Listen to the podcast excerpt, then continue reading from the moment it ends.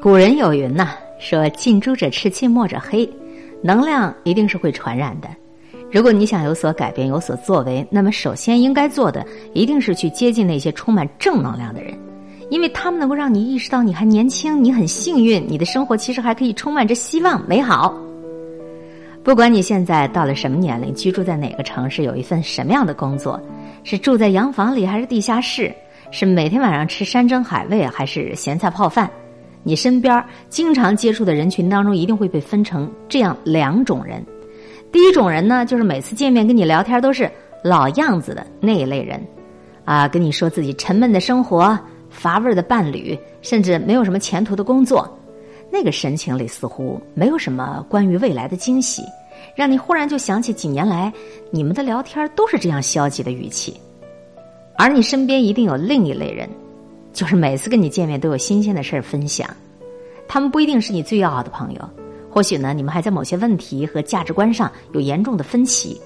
可是你跟他聊天儿，你就会充满希望，信息量特别大。他会用欢快的语气和你来叙述生活里不断发生的新鲜事儿。让你觉得自己的生活当中也有什么地方值得去改变或者是尝试，在他们的身上有什么东西在深深的吸引着你，以至于就算是十分钟的聊天儿，都能够赋予你更加广阔的思维。我把第一种人称为消极性的朋友，第二种人呢称为是积极性的朋友。能量是会传染的。如果你不相信我这番论断，你可以把你的聊天工具打开嘛，群发一条消息。你最近在做什么？我敢说，有相当多一部分人都会这样回答你：我能干什么？还是那样呗。而有一部分人呢，就会这样告诉你：我最近在读一本什么书啊？我这个月报了一个学习班，想利用一下下班后的时间啊。我锻炼身体呢，刚跑完了五公里。如果说你选择跟第一类朋友聊下去，你们聊天的内容大致上会包括：没有办法再上涨的工资，买不起的房子。永远在反对着自己的父母，偶尔呢，他还会说：“我的男朋友或我的女朋友实在不理解我，等等。”或者“我明明这么努力，为什么生活依旧没有半点起色呢？”你大概就会附和了，继而想到自己悲催的人生，也有几分相似的不容易啊。可是，如果你选择跟第二种朋友聊天聊下去，你大概就会发现，他的生活仿佛就是一出传奇。明明是每个人都公平享用的二十四小时的每一天，可凭什么他就有时间用来跑步、用来读书、用来看电影啊？当你们结束这番话的同时，你也大概会在心里激起这样的想法：要不然今儿下班了，也去那个新开的健身房去跑步吧？要不要把他介绍的书也买一本来读？哎，如果你真的开始了什么实际的行动，在下班以后。去实践那个第二类的朋友所带给你的启发，那我就恭喜你啦！你成功的吸收了一个积极性的朋友所带来的正能量。而如果你是选择跟第一个朋友把沉重的话题聊下去，我不确定你会不会成为那个突然间就受到鼓舞、开始加倍努力的那个人。咱们要从能量的角度上来讲啊，我从一个积极性的朋友身上接收的正能量。永远要比消极性的朋友多得多。处于一个消极环境或者是积极的环境，对于一个人的身心发展是有着巨大区别的。我曾经有过一段比较颓废的日子，不知道人生的目标在哪儿，心里明明知道应该去努力，却不知道要从什么事情上开始。那个时候的我呢，觉得自己的生活就是一个无底的泥潭，没有一个令我期待的未来。我觉得有那么多鸡毛蒜皮的小事让我担忧，让我烦恼。我常常的问我自己：“哎，你人生的寄托究竟在哪儿啊？”无聊啊，无聊害得我没办法生出一点奋斗的意志。而我们这些充满了消极能量的人，就像是在共同经历着可怕的传染病，没办法抗拒，又无时无刻的互相残害着彼此的希望。我后来偶然认识了一个姑娘，她是一朋友的朋友。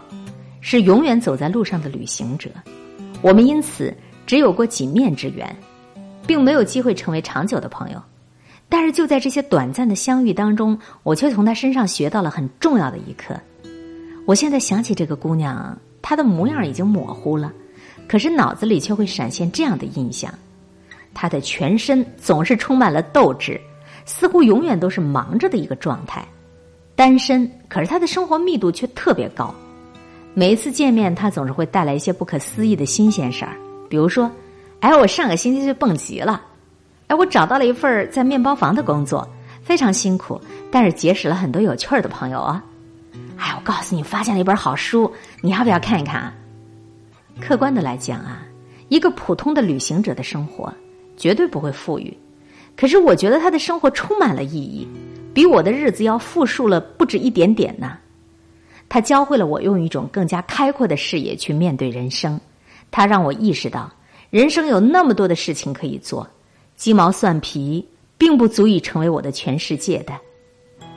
亲爱的，你一定要去接近那些充满正能量的人。我从很多积极型朋友身上吸收过的正能量，让我受益匪浅。我和喜爱健身的朋友相约跑步，我向爱好读书的朋友请教书单。我听热衷于旅行的朋友讲他们的旅行，拜这些积极正能量的朋友所赐，我的生活也因为他们发生了一些重大的改变。生活当中一些细小的不幸，不值得成为我放弃全世界的理由。如果抽出这两段时光，你会看到我迥然不同的样子。前一段时光里的我，一副萎靡不振、万念俱灰的模样。后一段时光里的我，还在承受着一样的苦难，可是却总是觉得什么都充满着希望。生活带给我的宝贵经验之一，就是跟一些总是在抱怨生活不公平、无所事事的朋友在一起。这跟和一些相信努力就会带来公平、生活里总是充满着未知的朋友在一起，两者所带来的结果它是不一样的，甚至连同于爱情。也可以因为跟不同的人在一起，生长出两个人一同颓废，或者是两个人一同成长这样的姿态。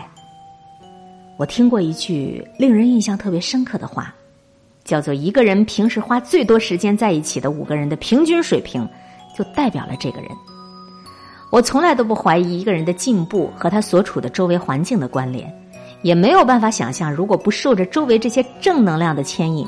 我到底会变成什么样的一个人？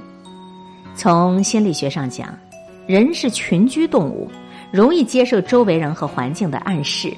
我至今都觉得，一个人进步的最好的方法，就是去接近那些充满正能量的人。而更好的事情，就是成为这样一个充满正能量的人，去改变，去吸引更多的需要这种力量的人。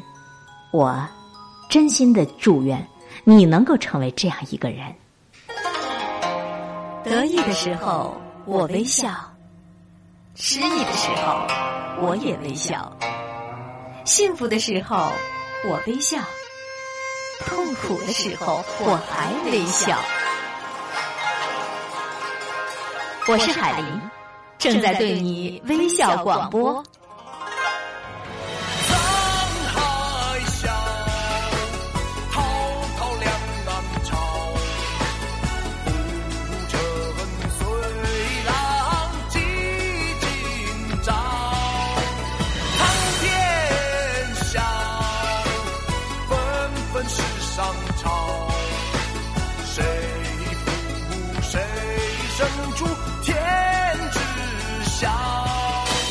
微笑是一种美丽的面部表情，是一种乐观的人生态度。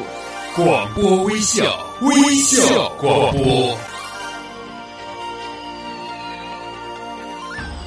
以上和各位一起阅读分享到的是汉江创客公众账号上的文章。